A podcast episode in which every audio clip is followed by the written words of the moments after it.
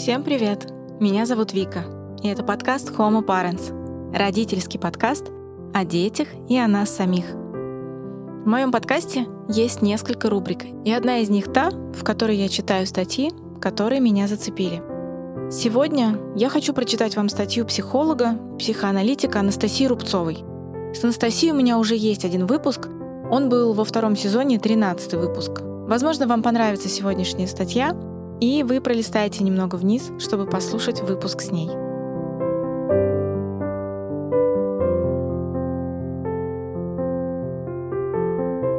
Буквально пару слов скажу о том, почему попытки вырастить ребенка счастливым и дать ему все не делают его счастливым, но зато с надежностью делают несчастной всю семью. Давайте возьмем абстрактного ребенка N в вакууме – Стандартный родительский стон будет звучать как «он ничего не хочет делать, ему ничего не интересно, хочет только в планшете торчать, а над домашними заданиями сидим часами». А что вообще может мотивировать ребенка Н на то, чтобы расти, развиваться, учиться новому и интересоваться миром? Очень простая вещь. Обещание, что это как-то повысит его статус. Приподнимет его на ступеньку повыше, сначала в семье, потом, как модно говорить, социальной стае. Штука в том, что в современной детоцентричной семье статус ребенка и так уже задран до небес. Все вращается вокруг него. Все делается, чтобы ребенку было удобно и не было, не приведи Господь, дискомфортно. Чтобы ребенку было весело, было не скучно, чтобы он не получил психическую травму и потом, в розовеющем будущем, развивался и преуспел – в этом дивном настоящем, где все ресурсы семьи уже сосредоточены на нем, не очень понятно, зачем стараться, чтобы быть как мама или как папа. Ребенка вполне устраивает остаться как ребенок. Многие современные дети прямо так и говорят «не хочу вырастать, хочу оставаться ребенком», потому что это офигенно почетный и с огромными бонусами статус. Это мама с папой – мечтают побыть на его месте. И тоже, кстати, иной раз об этом прямо говорят. Ребенок не дурак. Такой статус никто не хочет терять.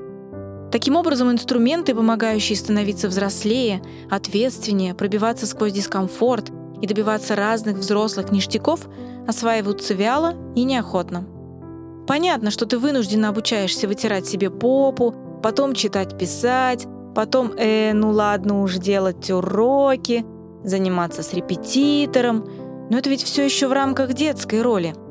И то часто идет с заминками и спотыканиями, которые ни сам ребенок, ни сам родитель толком не могут объяснить. Ну вот вроде не дурак, вроде способный мальчик, но как-то собраться не может. А потому что ребенок чует, что все это не приближение к вожделенному раю взрослости, а изгнание из рая детоцентризма – Значит, какие инструменты ему выгоднее всего осваивать? Прямо противоположные. Те, которые позволяют как можно дольше удерживать родителя в родительской роли. И тут, конечно, мало что может сравниться с инструментами вины. О, вина! Это одновременно бензопила, перфоратор и электродрель современного ребенка. Мало того, что популярная психологическая литература бесконечно погоняет этого бодрого пони – Родитель виноват, родитель должен, родитель блокирует инстинктивную часть ребенка и не дает развиваться интуиции, что бы это ни значило. Родитель не научил слушать себя, наносит травму и так далее. Дети схватывают этот словарь мгновенно. Я обомлела, когда дочь моя на днях сообщила мне, «Мама, вообще-то у меня теперь психологическая травма после того, как ты меня не оставила ночевать у Полины». «Да что ты, говорю». И тут мне еще не хуже всех, поскольку я владею терминологией. Пока еще гораздо лучше, чем любой ребенок. Но можно представить на моем месте другую мать, более сомневающуюся. Двигаемся в этой игре на следующий ход. Что происходит? Ребенок блестяще осваивает инструменты вины и «ты должна», которые обеспечивают ему райское место в его собственной стае – Часто и в школе, где тоже широко используется идея «учитель должен», а иногда и до университета он может на этом прокатиться. Но время идет, потому что такова особенность времени.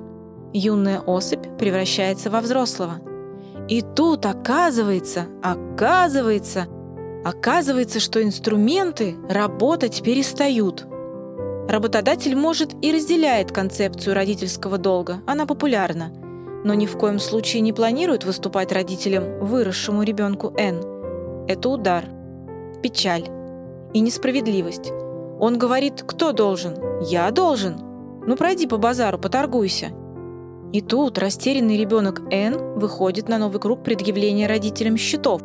Потому что, во-первых, кому-то их по привычке предъявить хочется, а родитель привычно откликается. И потому что, во-вторых, есть у него некоторая обида, смутное подозрение, что это благодаря родителям он получил негодный и бесполезный набор из перфоратора и бензопилы. Ох, что-то несимпатичная картинка получается. Сейчас кое-что уточню. Тут не надо винить ребенка Н, обвиняя его в махровом эгоизме и инфантилизме. Он просто проявляет здоровую адаптивность, свойственную детям. Ищет, как использовать эту реальность с максимальной выгодой для себя. Это прекрасное качество. Опять же, и себя винить не надо. Никто из нас самостоятельно не изобретал детоцентризм. Мы просто идем на поводу современного мира, в котором детей рождается мало, они ценный ресурс, а вокруг ценного ресурса принято устраивать религиозные пляски. Были бы яблоки редким и ценным ресурсом, плясали бы вокруг яблок. В общем-то, вкладываться в ребенка неплохо, но вкладываясь, давайте не будем забывать, что дом не храм, ребенок не бог, и хозяин в доме всегда родитель. Пока ребенок не владеет ресурсами, деньгами, знаниями, авторитетом, его место в иерархии на несколько ступенек ниже родителя. Все та же моя дочь недавно обидчиво сказала, «Мама, почему ты мне говоришь, пожалуйста, заправь кровать немедленно, а папе ты не говоришь немедленно? Несправедливо».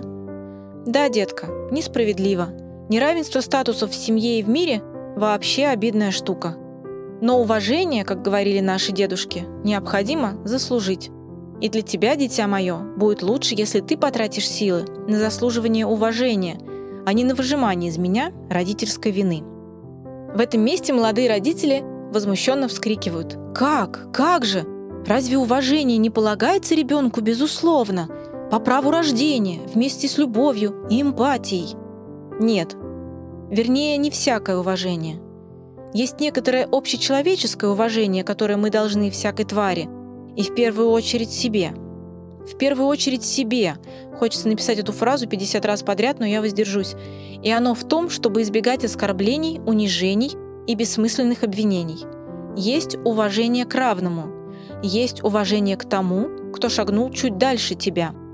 Вот когда ребенок Н шагает чуть дальше, осваивает что-то, чего мы не умеем, преодолевает себя, обгоняет себя вчерашнего – Тут он заслуженно получает и наше уважение, и восхищение. А до тех пор, извини, только эмпатия. Да и то, если мы сами ее умеем. Не надо торопиться впихнуть ребенка на место семейного насильника и тирана. Мы ведь только освободились от кандалов. Зачем же опять-то?